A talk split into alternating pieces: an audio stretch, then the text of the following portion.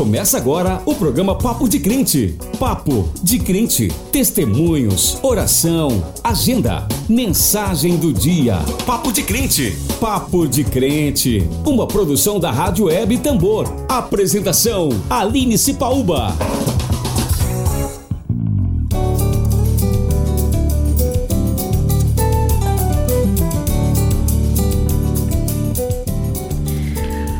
Noite, ouvintes da Rádio Tambor. São 19h40 em São Luís. Você está em mais um programa Papo de Crente nesta noite de terça-feira. Eu estou alegre com a sua companhia e te convido a me acompanhar na Rádio Web Tambor no link agenciatambor.net.br. Participe também ao vivo acessando a nossa fanpage Agência Tambor ou pelo WhatsApp 984056689. Nessa edição, a gente vai conversar com Gediael Abreu, ele que é teólogo e pastor do Ministério Shekinah, igreja evangélica localizada no bairro da Camboa, aqui em São Luís. Nós vamos bater um papo sobre a caminhada e os desafios pastorais. Vai ter muita conversa boa por aqui. Então agora a gente começa o programa com a música muito bacana do projeto Sola, que a Tássia vai colocar agora, chamada Maria.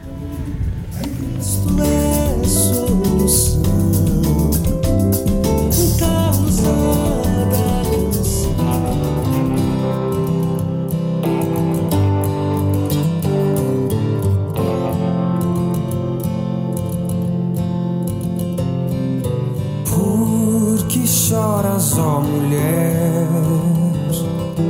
Conta o que te aconteceu.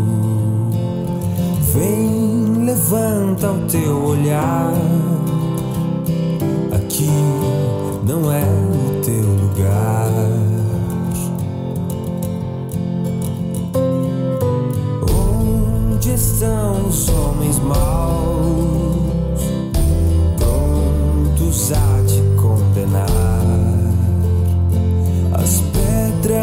Estão agora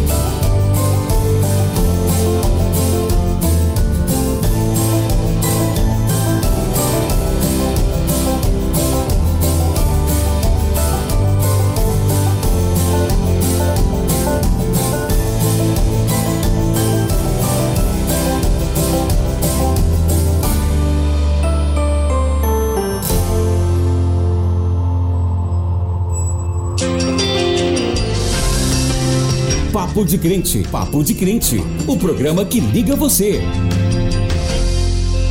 Mensagem do dia. O Evangelho de Jesus Cristo na sua vida.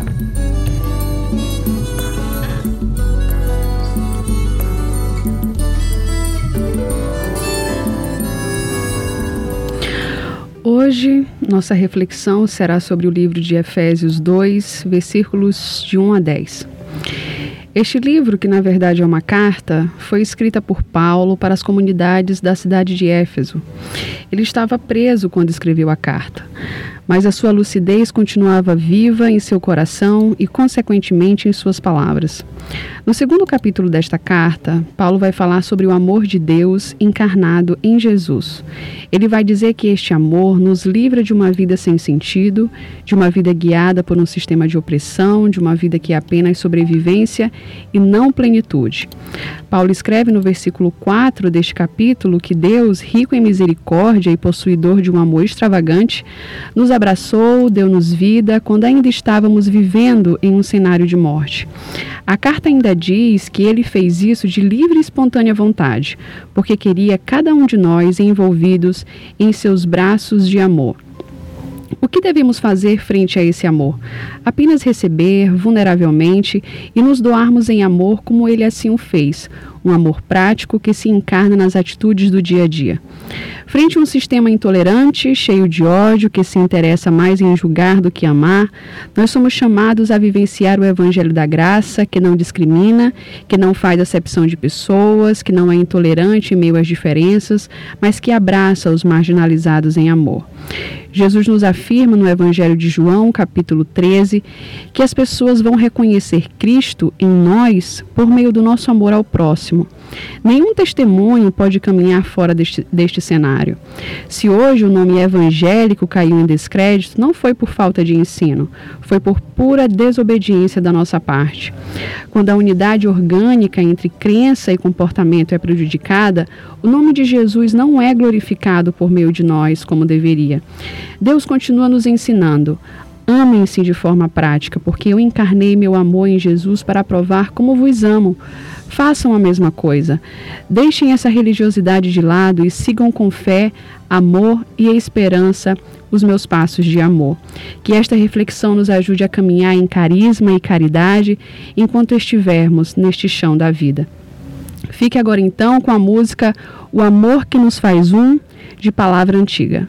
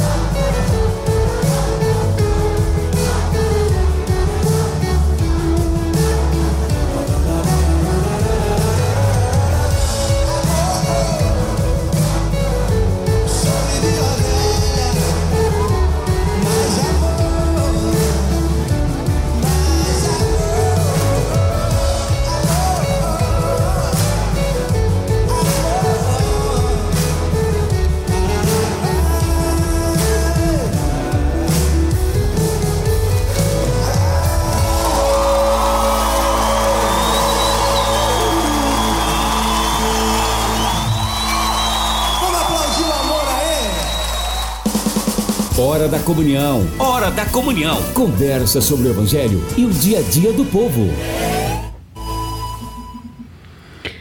Bom, nós estamos aqui com o grande amigo Gediael Abreu, né? Conheci esse amigo que já é um amigo, na verdade, né, no, no Retiro, ele que fez um evento fantástico aqui em São Luís, ele trouxe aí o nosso outro amigo Hermes Fernandes, né, um pastor de grande referência, tem tido uma voz muito importante, né, no cenário brasileiro.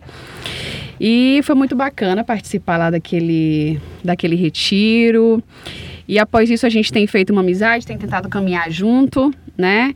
E hoje a gente vai falar um pouco dos desafios. Você que é pastor e teólogo, tá aí há 10 anos caminhando com essa galera jovem, né? Eu queria saber então, Gediael, é, queria que você se apresentasse, na verdade, primeiro, né? E depois já falasse para nós como tem sido essa caminhada, né? Ao longo de 10 anos, esse desafio de andar com jovens, como pastor e teólogo. Boa noite a todos, a todas. É, boa noite, Aline. Prazer estar aqui, estou feliz de estar aqui. Obrigado pelo convite. É, eu me chamo Gediael Abreu, é, sou pastor do Ministério Shekinah. A gente se reúne ali na Venceslau Braz. e são 10 anos já na nossa congregação. É um desafio muito grande porque a gente trabalha muito com jovens, são muito jovens, é um público plural, é, multiforme. Então, isso acaba fazendo com que o desafio seja maior, porque dialogar com jovens já é difícil, mas uma das características atuais dessa juventude é essa multiformidade. É, eles são tribais, então dialogar com cada tribo é muito difícil. Eu penso que o maior desafio para se liderar o jovem na atualidade é a capacidade de dialogar com essa geração com a geração Z. Então é muito difícil dialogar com eles, porque você tem que se adaptar ao meio, você tem que se relacionar com eles. Então o grande desafio é relacionamento e diálogo. Eu penso que esse é o grande desafio da educação, esse é o grande desafio das igrejas que pretendem trabalhar com jovens. Na verdade, que pretendem comunicar o evangelho. É impossível comunicar o evangelho hoje sem falar com o jovem. Eles são o nosso maior desafio. Muito bacana. É, eu percebi que no evento do carnaval, no retiro, você trouxe uns temas assim bem polêmicos, né? Geralmente as igrejas não querem falar sobre isso, né? Sobre as temáticas da homossexualidade, sobre a questão do suicídio, até mesmo da transexualidade, da questão do patriarcado, que eu acho que é uma coisa que uma, um tema que está muito em voga que a gente precisa discutir. É, como é para você trazer essas temáticas para dentro da igreja? E falar com esses jovens a partir de uma perspectiva cristã? Então, Aline, é, as temáticas elas emergiram do nosso diálogo que nós estabelecemos com os jovens. Não é algo de cima para baixo. A nossa relação ela não é vertical, ela é horizontal. Então, quando você se relaciona com os jovens, quando você está inserido no contexto dele, deles, você consegue perceber que são essas as temáticas que envolvem a existência, a vida do jovem nas mais diversas comunidades que eles estão inseridos. Então, é, o desafio é falar sobre isso? É um desafio? Sim, é um desafio, mas é sobre isso que eles estão vivenciando. São essas temáticas que são vivenciadas pelos jovens. Suicídio, automutilação, a homossexualidade é uma realidade, a gente precisa dialogar com eles. Então, assim, o, o desafio foi falar e encontrar um representante, porque o Hermes, ele é Sim, fantástico. Verdade. É uma voz distoante de tudo aquilo que a gente ouve por aí, entretanto, ele é muito assertivo ao tratar dessas temáticas. E nós precisávamos ouvir algo diferente. E quando eu falo de ouvir algo diferente, é ouvir a voz dos excluídos. A igreja, eu penso que a igreja precisa ser essa voz dos excluídos e para os excluídos. E os jovens acabaram ficando à margem do processo de evangelização na atual na atualidade, exatamente por isso. A igreja esqueceu que é necessário haver uma adaptação cultural para poder comunicar com esses jovens. Foi difícil estabelecer essas, essas temáticas, mas a nossa igreja abraçou, porque já estava lá, já estava inserido no contexto deles. E nós podemos, nós tivemos resultados fantásticos. Agora teve o evento do Dia das Mulheres. As nossas jovens estiveram presentes, elas estão conscientizadas do papel delas, empoderadas. E isso me deixa muito feliz, entende? A gente vai continuar falando sobre essas temáticas porque isso é atual, isso é real. Não dá para eu falar de Bíblia, não dá para eu falar de evangelho sem, sem que seja um evangelho que pisa no chão, um evangelho que, que entre na periferia, o evangelho que consiga visualizar é, a problemática do jovem tal qual ela acontece. Então a igreja precisa é, se inserir nesse contexto. Maravilha.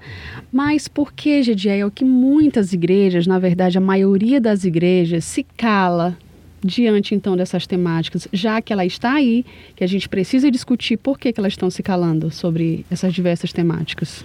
Infelizmente, Aline, a gente, a sociedade de uma maneira geral, ela prefere fazer de conta que determinadas, determinados problemas não acontecem. Por exemplo, a automutilação, o suicídio, é, e nós nos apegamos a dogmas. E, e, são, e é difícil dialogar. A igreja tem dificuldade de dialogar porque significa abrir mão de, de conceitos dogmáticos, meramente dogmáticos, mas que não conservam o princípio da, da, do ministério do Senhor Jesus. Jesus dialogou com os excluídos, Jesus dialogou com as pessoas que estavam à margem. E a gente não vai falar só da sociedade de uma maneira geral, mas que estavam à margem da religião. A religião, ela foi excludente no seu início. Então, falar de homossexualidade hoje significa ter que preservar tabu significa ter que preservar dogmas. E nós não queríamos fazer isso. Eu, eu penso, nós pensamos é, numa espiritualidade viva, que toca a pessoa, que, que, que é concreta, que é palpável. E essa espiritualidade ela é fundamentada no amor do Senhor Jesus Cristo. Então eu não posso eu não posso falar do Evangelho sem imaginar que Jesus ama homossexuais, que Jesus ama os, a, as pessoas transexuais, que Jesus é, ama as pessoas que estão à margem do processo é, civilizatório no sentido econômico. Precisamos pensar no Evangelho nesse sentido. Então essa é a nossa proposta. Infelizmente é, as igrejas não estão atentas para isso. É, é, acaba sendo excludente. E se o, o evangelho, se ele for excludente, ele é tudo, menos o evangelho. É, ele é tudo, menos o evangelho. Então a gente tem que repensar se realmente é o evangelho que está sendo falado, né? Inclusive, é, essa semana teve todo esse assunto da, do caso da Suzy, algo que me deixou extremamente é, triste, né? Porque a gente percebe o quanto que a igreja, o quanto que os evangélicos, eu falo isso a partir dos evangélicos, porque é o nosso espaço, a gente está inserido nesse meio, o quanto que os evangélicos ainda não estão preparados para lidar com pessoas trans, por exemplo, não é verdade? Então, é como se o, o, o abraço que o Drauzio deu nela, né, repercutiu de uma forma tão odiosa no coração de, no coração de alguns evangélicos que eles preferiram, prefer, preferiram colocar é, o julgamento, né, o juízo à frente do amor. Então, aquele abraço que deveria ser tão representativo para nós, na verdade, foi é, gerou asco nos evangélicos. Por quê? Por que esse ódio, Gediael? Por que, que tu acha que há esse ódio no meio dos evangélicos, enquanto que o evangelho é amor? Jesus abraçou, como você mesmo falou, Jesus andou com os marginalizados, ele preferiu, ele preferiu andar com essas pessoas. E por que hoje, se a gente é, tem esse desafio de, de ser Jesus para as pessoas, por que, que então nosso coração está cheio de ódio? Interessante o caso da Suzy, que foi a transexual. A gente dialogou muito sobre isso na igreja, nos nossos grupos de rede social e nos remeteu a um evento, a um fato bíblico, onde uma mulher pecadora unge os pés de Jesus. Até o tema, ele é meio preconceituoso, mas a gente preserva a linguagem do evangelista, se não me falha a memória é Lucas. E diz a Bíblia que quando ela entra na casa de um fariseu e ela se ajoelha aos pés de Jesus e começa a chorar, a fala do fariseu foi, foi a seguinte: se este fosse profeta, saberia quem é essa mulher e o que ela fez ao fazer essa consideração, ele põe, ele questiona a, o ministério profético de Jesus e traz à tona o passado daquela mulher. Tudo a ver com o que aconteceu recentemente. Foram buscar o histórico da Suzy, foram buscar o crime que ela tinha feito para questionar a reportagem, para questionar até o profissional. Por que, que o fariseu fez a mesma coisa? Para ele era importante falar da história, do passado. Para Jesus, o que importava era o encontro com aquela mulher o aqui e o agora. Não é relevante falar do passado de uma pessoa se no presente essa pessoa se volta para Jesus. O abraço do Drauzio, que é ateu, confesso, teve muito mais de Jesus do que a reação dos evangélicos e que são arrotam ser representante de Jesus Cristo na Terra. Eu penso que nós precisamos, é nessa hora que tu vê Jesus. Havia mais Jesus na Suzy do que na igreja evangélica brasileira. Porque a Bíblia fala, a própria palavra do Senhor Jesus, eu estive preso e não foste me visitar eu tive nu e não me vestiste. Essa falta de afeto e essa presença de afeto só pode ser vista em Jesus. O que foi que a maioria conservadora da igreja evangélica brasileira foi buscar? O que, o, o que a Suzy havia cometido, o crime que ela havia cometido, ela já estava em privação de liberdade. É, a gente priva da liberdade e tá certo, ela estava cumprindo o, o, hum, é, a sentença dela, mas a gente vai privá-la do amor nós vamos privá-la da existência. Não basta ela estar presa, ela também não pode ser, ela tem que ser privada da existência. E é isso que o evangelho faz. O evangelho confere dignidade às pessoas com um abraço, com o abraço do Drauzio. Quando Drauzio Varela abraçou a Suzy, eu vi Jesus nele.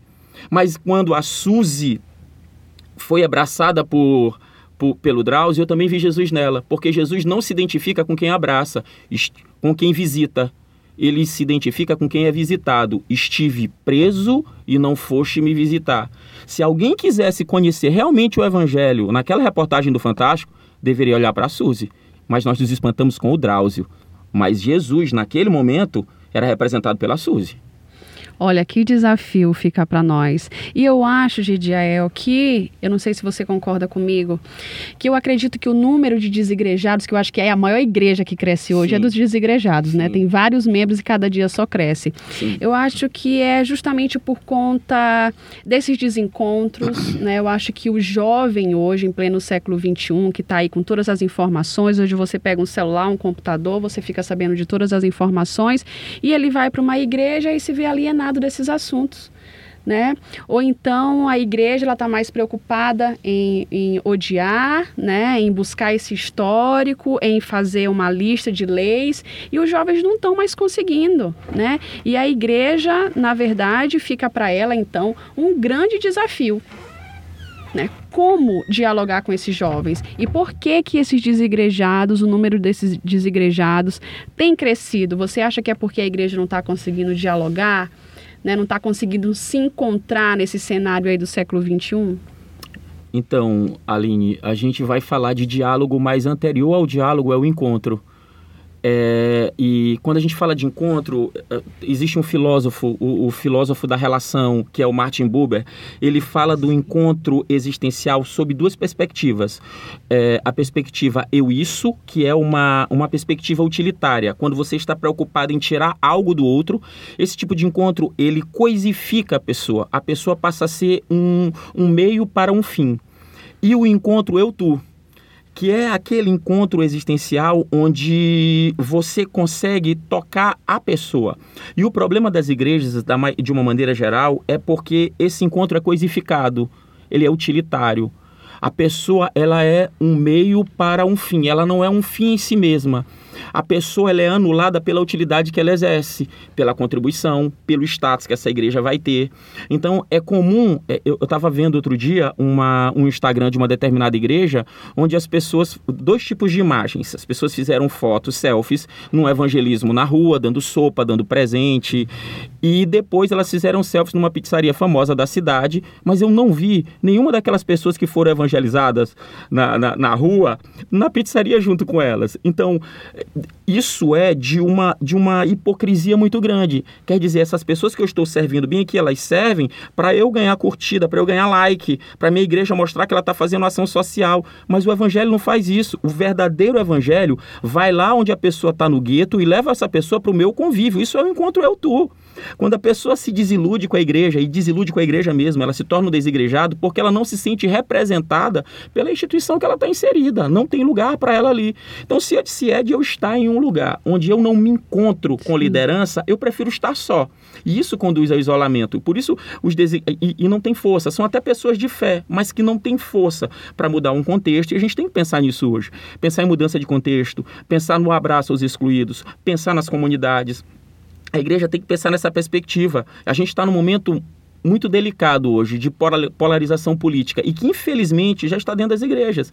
A gente não consegue mais conviver se, se, se você diz assim, a gente precisa pensar nos excluídos, como o discurso que eu estou falando agora. Sabe o que vão me perguntar?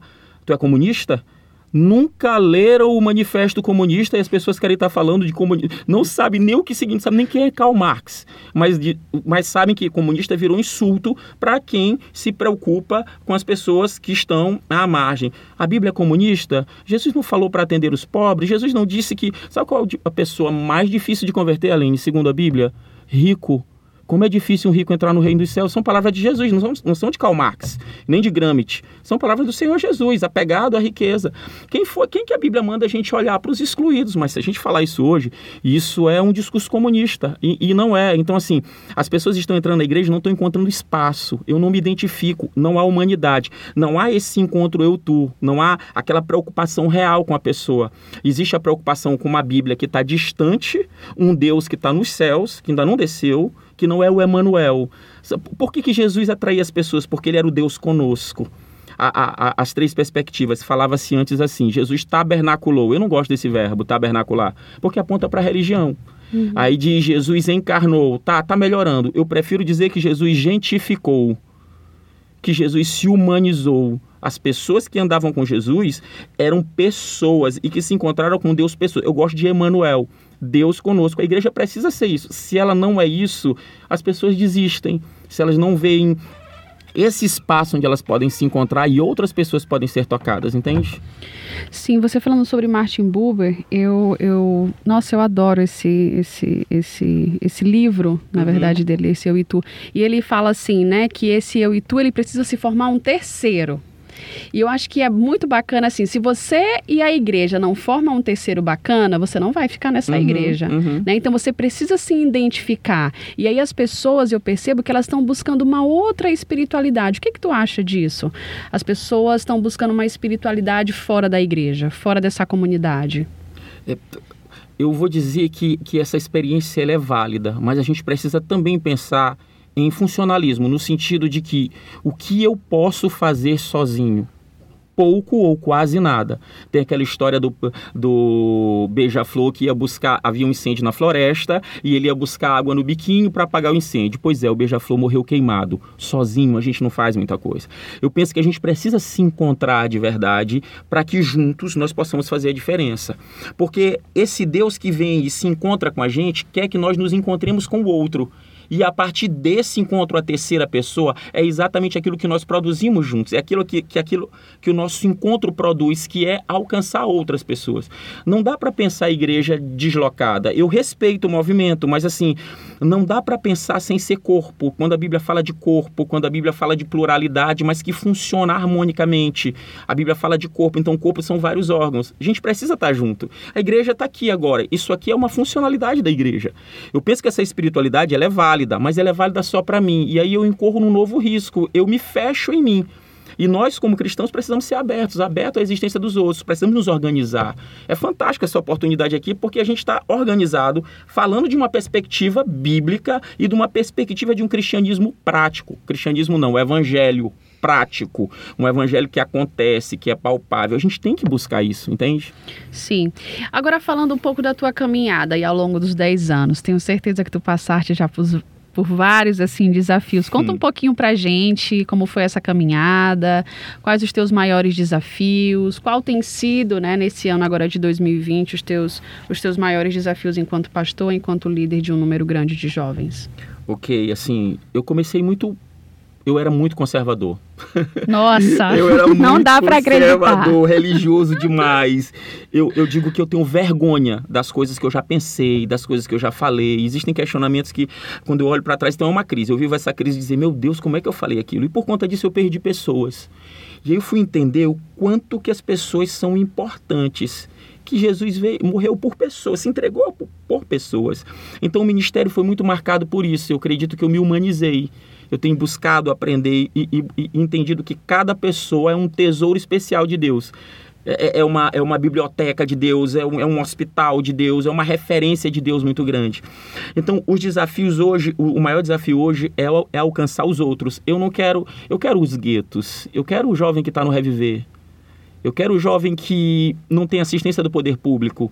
E comunicar com esse jovem não é fácil, porque esse jovem está desesperançado, desiludido, ele não acredita mais em nada, ele não acredita mais em ninguém, porque esse jovem perdeu a referência paterna e materna, porque são órfãos de pais vivos, porque são jovens que buscam suprir a sua existência em, em, em às vezes em várias relações, é, em substâncias psicoativas, é, em, em bebida eu quero poder abraçar esses jovens. Eu quero não só levar Jesus para eles, mas eu quero que a minha experiência religiosa seja enriquecida pelo encontro com eles. E quero que a experiência de todos os jovens que estão no nosso ministério, ela possa ser enriquecida pelo contato com esses jovens. Eu quero dialogar com eles, eu quero abraçá-los. Então o desafio é ir até essas tribos e poder dialogar com eles, trazê-los para a gente e nos encontrar com eles lá no ambiente. Esse é o maior desafio, é falar com eles, é relacionar é encontrar essa língua onde a Bíblia possa ser falada e compreendida por eles. Eu quero que a nossa, o nosso ministério seja, seja uma comunidade viva de amor, de amor sem constrangimento. Eu estava conversando com um jovem no nosso retiro, quando terminou a palestra do Hermes, e aí eu, eu chamei ele e um grupo para conversar. Eu falei, e agora? Nada impede mais vocês de irem para a nossa igreja. Nós temos um espaço para vocês. E aí um jovem me perguntou assim, e se eu quiser entrar lá, um rapaz, com o meu namorado, tu vai me receber? Sobre o que tu vai falar comigo? Percebe essa pergunta? Sim. Eu falei, eu vou falar com você sobre lealdade, sobre respeito, sobre fidelidade à pessoa que vai estar contigo. eu vou te abraçar do mesmo jeito.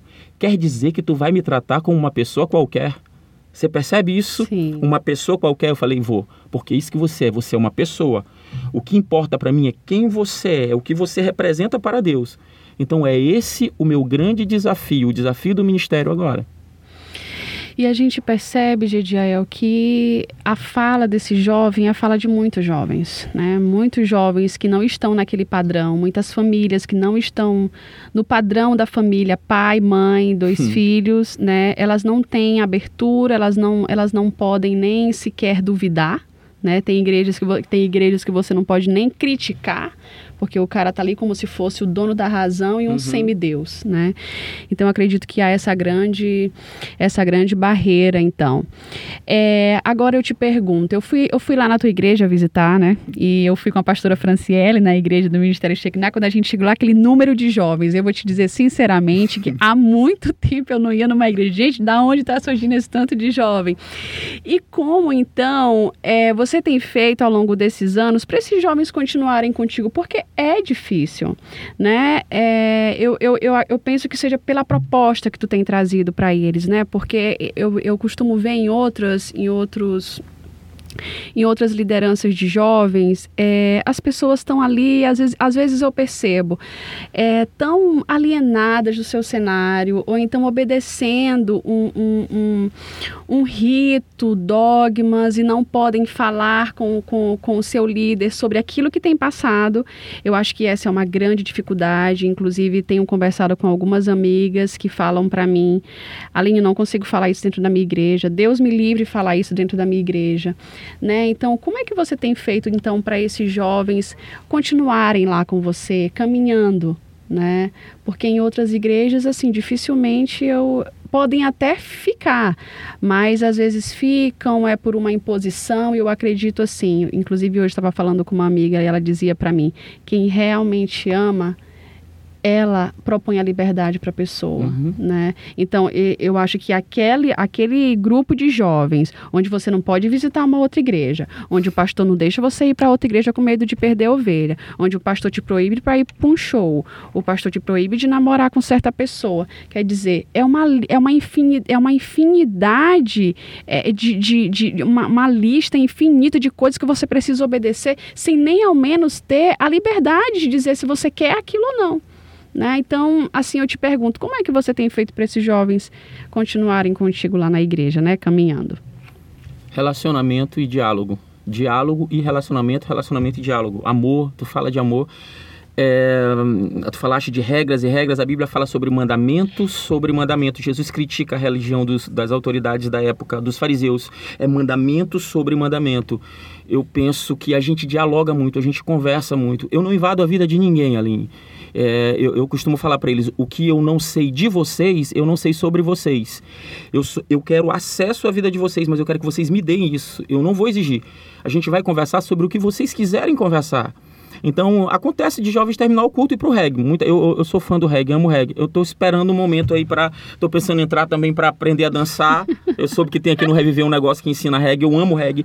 Então a galera termina o culto, tem uma galera que vai pro reggae os cuidados, olha, tomem cuidado, tomem cuidado com bebida, tomem cuidado com drogas, mas eles têm uma espiritualidade sadia. É, eu tenho uma referência, Vitor Frankl, o pai da, da logoterapia, Dr. Vitor Frankl. Ele fala sobre a liberdade e a responsabilidade. Eles entendem que são livres e são ensinados sobre liberdade, mas eles entendem que eles também são responsáveis sobre tudo aquilo que eles fizerem. Eu não posso tutoriá-los a vida inteira, eles não precisam de tutores. Vocês têm uma Bíblia, a gente dialoga, a gente vai orar, vocês vão conversar com Deus, é, mas vocês precisam, vocês encontrar o caminho de vocês, na espiritualidade de vocês e entender. Tem coisa que para mim vai me fazer mal, Aline, mas para ti não vai. Eu não Sim. posso universalizar o que me faz mal como pecado e impor isso a todo mundo. O problema é meu, é meu. Minhas neuroses são minhas, minhas taras são minhas. Então eu vou eu, eu preciso me regular. Agora, isso não quer dizer que aquilo que me regula precisa ser imposto a ti também.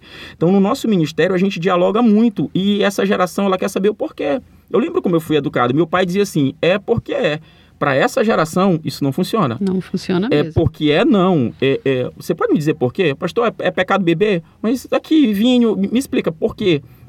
E eu tenho que dar respostas, mas essa é a perspectiva mais difícil de evangelizar e de educar. Sabe por quê? Eu tenho que estudar, eu tenho que pesquisar e eu tenho que dialogar. É muito mais fácil eu ficar numa posição de destaque e dizer você não pode.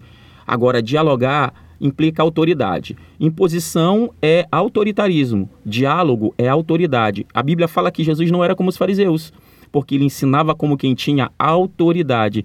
E a autoridade eu não imponho sobre ti, não, Maline. Tu me permite ter sobre. Tu me constitui como autoridade sobre a tua vida. Então eu sou o pastor daquele povo porque eles me quiseram como pastor. Eles estão ali porque eles me elegeram como pastor. E isso é que torna a minha autoridade legítima. O dia que eles não quiserem, eles podem, eles vão onde eles quiserem. Querem conversar? Quer conversar sobre sexo? A gente conversa. Quer conversar sobre a tua saída de ontem à noite? A gente conversa. Quer conversar se traiu a namorada ou não? A gente conversa. Quer conversar se tu tá namorando ou se tu é homossexual? A gente também vai conversar. E no final das contas eu vou ser enriquecido por essa conversa e você também. No final das contas nós vamos nos respeitar, nós vamos nos amar. Eu penso que isso é o evangelho do Cristo vivo. É isso que é o evangelho. Não é um conjunto de, de regras que vai incidir sobre o corpo porque para a religião o que importa é o controle do corpo, ela é aparelho ideológico do Estado e nunca foi como é nos dias de hoje, nesse governo que a gente vê por aí. Então, assim, a nossa, a nossa preocupação é estabelecer. Eles estão comigo por quê? Porque eles me amam. Nós estabelecemos uma. Eu amo vocês, está todo mundo me ouvindo. Nós estabelecemos uma relação de amor, de respeito. Então, é, é, não tem outra palavra. A gente se ama de verdade. Eu posso falar isso com o coração aberto. A gente se ama. Muito bacana. Será que tem alguma pergunta? Tem como ver pra gente aí, Thaís, se tem alguma pergunta, se alguém está perguntando alguma coisa. Se tiver uma, alguma perguntinha, eu lanço aqui. É, para finalizar, então, é, queria te fazer uma, uma, uma pergunta, né? Você, você falou é que você não incide né, na, na, na, liberdade do jovem e tal, se ele quiser conversar sobre aquilo. E eu acho isso super importante.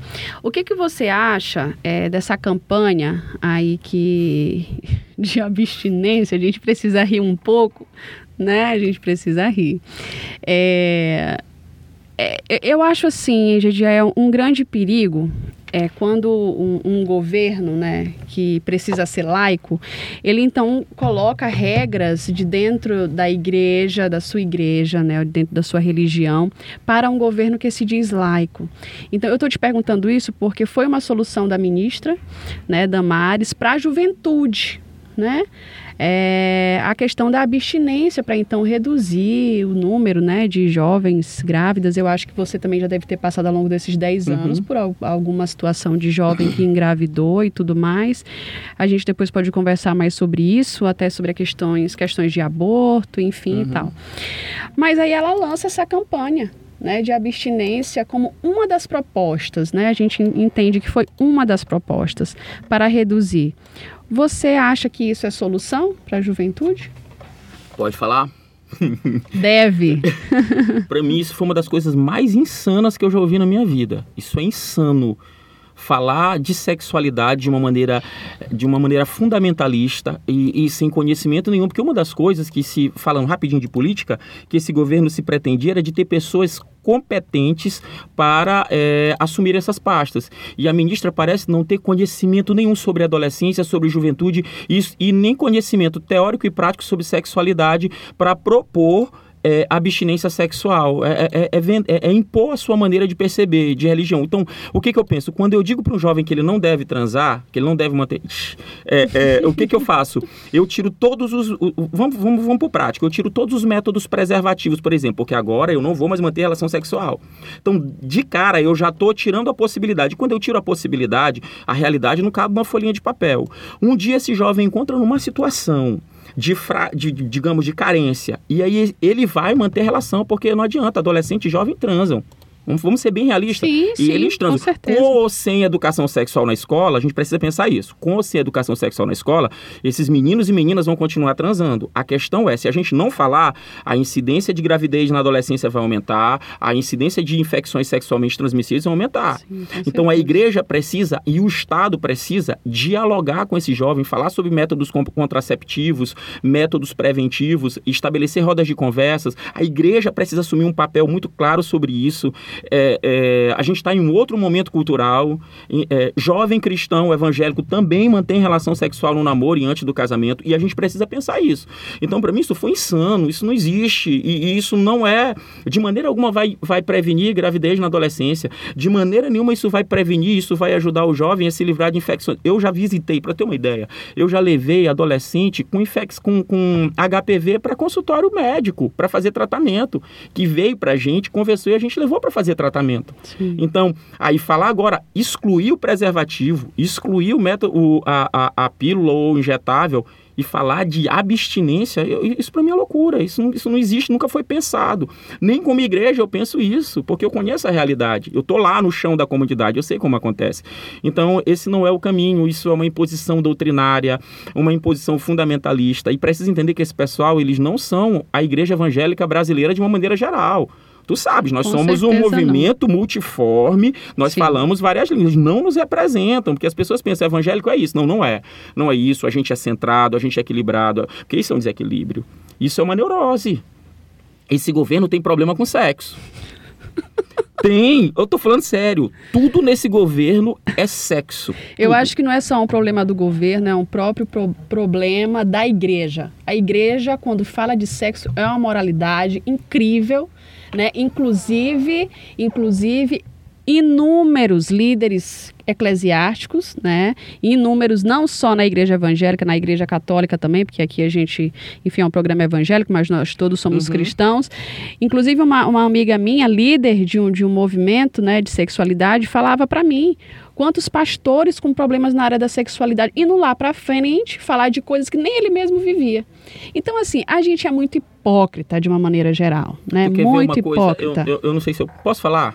Tá, fala, tu tá, tu tá, então, tá, a, tá a empolgado. gente fala de abstinência, a gente fala de abstinência. Ok, eu tenho um rapaz e uma moça que namoram e namoram para casar. E eles não mantêm contato sexual nenhum ok? Sim. Não mantém contato sexual nenhum, tem um, uma campanha que nem beijar pode, né, do Veredas Antigas, do Eu Escolhi Esperar, e que isso é uma bobagem, isso também é neurose. E aí esse jovem se encontra com essa menina, namora três, quatro meses, quatro anos, casa, e aí a gente pega esse casal e joga dentro de um quarto para ter a primeira experiência sexual deles, sem nunca ter tido contato nenhum. Aline, vai acontecer tudo dentro desse quarto, menos sexo. Vai ter estupro, vai ter violência, eles vão se perder em meio a isso. Mas sexo verdadeiro, saudável, eu vou falar de saudável no sentido de prazeroso, isso não vai acontecer. Para além dos escândalos com, com, com, sacerdotes, eu vou usar esse termo, existe um número absurdo de mulheres que nunca experimentaram o orgasmo dentro de igreja. Conheço, conheço inúmeras. Que são violentadas Sim. diariamente por seus maridos. Sabe por quê? Porque a visão que a igreja passa é que o orgasmo é pecado falar que gozar é pecado, que ter prazer é pecado. Então, isso é muito sério. O jo... Eu levei um, um, homem, um teólogo, um amigo nosso, para dar uma palavra sobre sexualidade na nossa igreja. E foi vexatório. Foi vexatório porque os jovens fizeram perguntas que eu não posso falar aqui e ele se escandalizou. O meu amigo, eu te trouxe para cá para falar sobre sexualidade. Eu não quero saber agora, nesse momento, sobre a vinda de Jesus. O jovem quer saber sobre sexualidade. O jovem quer saber sobre o que ele pode e o que ele não pode, que já é um absurdo. Que o que ele pode e o que ele não pode é determinado por ele e pela parceira ou pelo parceiro dele sozinho. A igreja quer dizer com quem fazer sexo, quando fazer sexo, como fazer sexo e onde fazer sexo. Isso é um absurdo. Não nos compete. Nós aceitamos aquilo que o casal, o homem, a mulher, o homem, o homem, a mulher, a mulher, eles legitimaram por eles. A gente aceita, a gente recebe e orienta. Então a gente precisa sair dessa posição de impor para uma perspectiva pedagógica, educativa, para dialogar. É isso que eles precisam. Maravilha, Gediael, obrigada. Acho que a gente precisa ter mais programas para poder falar. São muitas situações, né? Muita, muitos desafios para a gente falar. Eu fico muito feliz em ter um pastor aqui em São Luís que enfrenta essas temáticas, que fala sobre isso, né? E eu realmente fico muito feliz.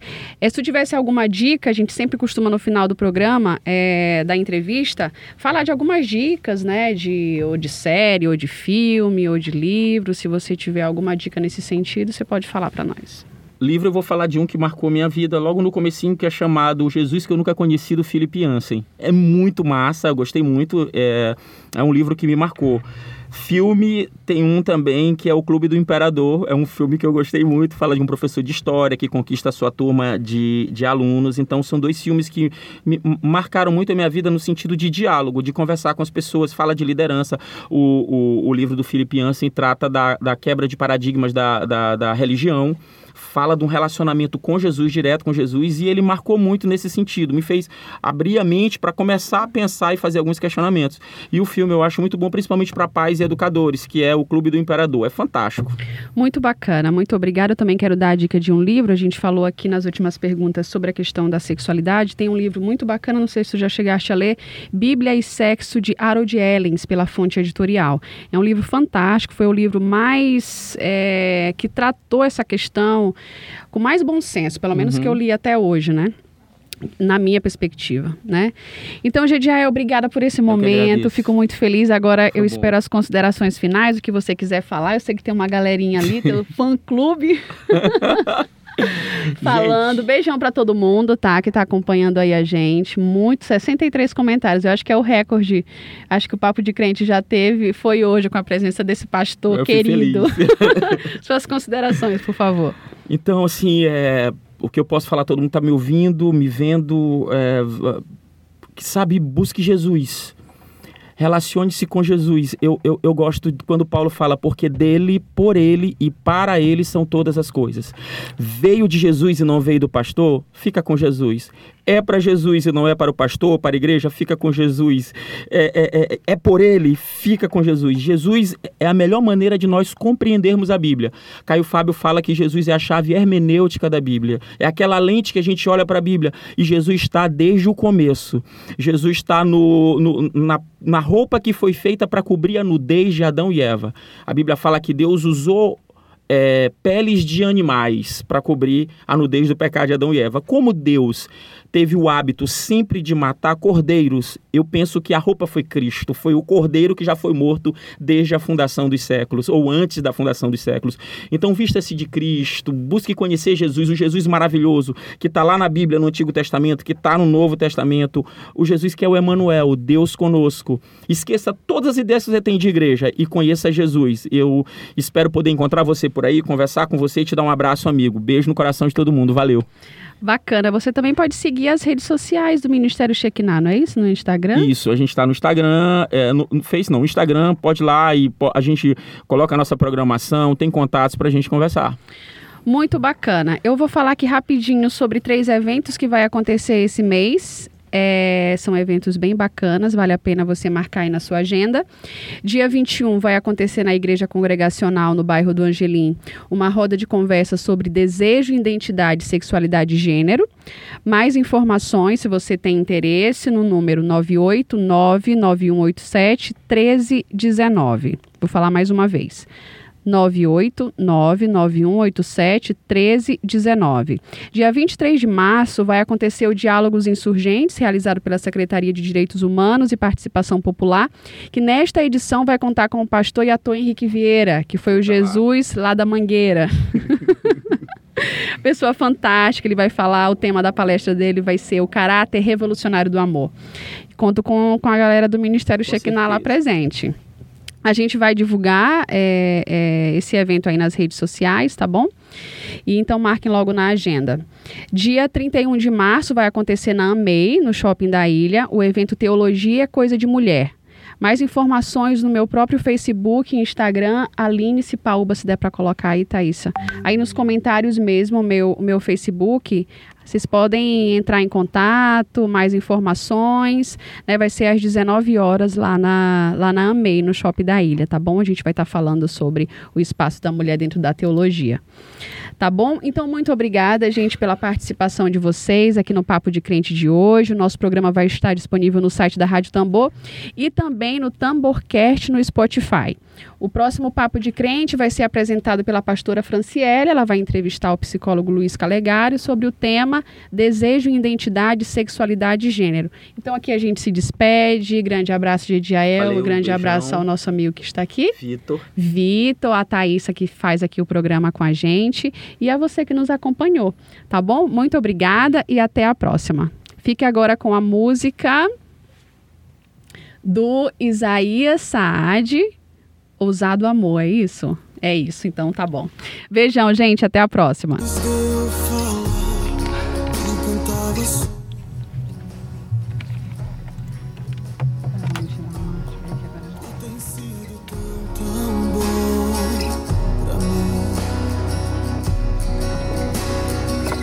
Antes de eu respirar, sopraste tua vida.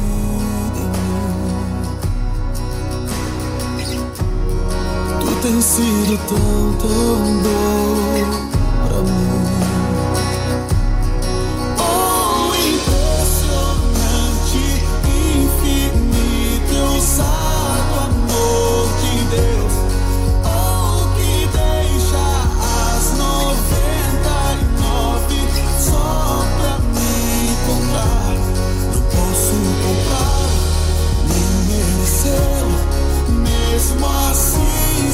me